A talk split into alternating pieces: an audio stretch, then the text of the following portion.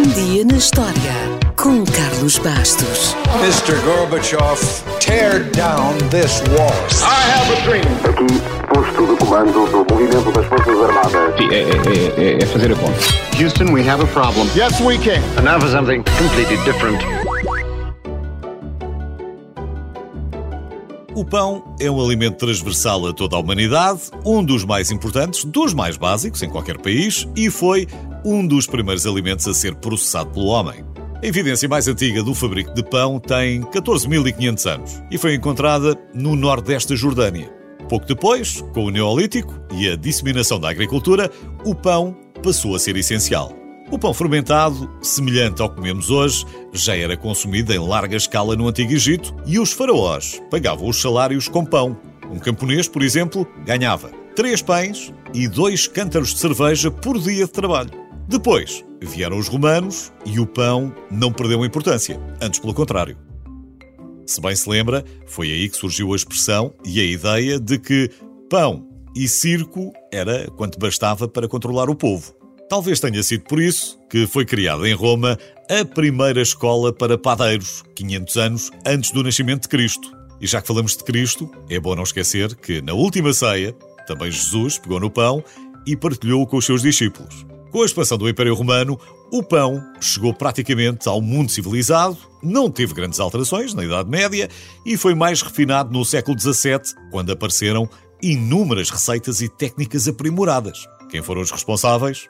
Os franceses, evidentemente. Claro que a produção em massa só chegou com os motores e as máquinas da Revolução Industrial. Curiosamente, os consumidores foram os primeiros que não acharam graça à ideia do seu pão ser produzido de forma mecânica. Mas depois foi a vez dos padeiros, já que cada máquina substituía pelo menos dois padeiros. A verdade é que ninguém para ao progresso e para alimentar os milhões que, entretanto, se tinham mudado para as grandes cidades, não havia outra forma. O pão foi produzido em grande escala desde o século XIX, mas ainda faltava um pequeno passo que era exigido pelos consumidores e que só foi dado no século XX: o pão fatiado. O que nos leva ao dia de hoje. Foi a 7 de julho de 1928 que o primeiro pão fatiado foi vendido no Missouri. O pai da ideia foi Otto Roweathers. Foi ele que criou a primeira máquina automática para cortar pão. Otto estabeleceu-se como joalheiro, mas eh, gostava de inventar e usava os conhecimentos que tinha do seu trabalho com relógios e joias para criar novas máquinas. Convencido de que poderia desenvolver uma máquina industrial para fatiar pão, vendeu as suas três joalharias, arriscou e em 1927 desenvolveu uma máquina que não só fatiava pão, como embrulhava. Vendeu a primeira máquina a um amigo que tinha uma cadeia de padarias no Missouri e um ano depois, o primeiro pão fatiado foi vendido comercialmente. As vendas de máquinas para outras padarias aumentaram rapidamente e, num pescar de olhos, o pão fatiado ficou disponível em toda a América. Otto levava o pão tão a sério que ainda registrou mais sete patentes. Apesar de mais tarde as ter vendido todas, a sua fortuna já estava feita.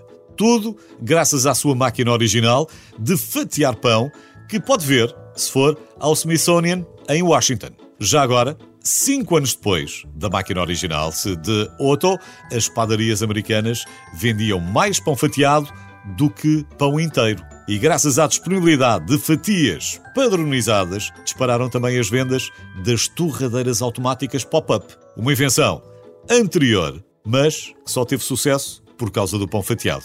Mas essa é uma história para o outro dia.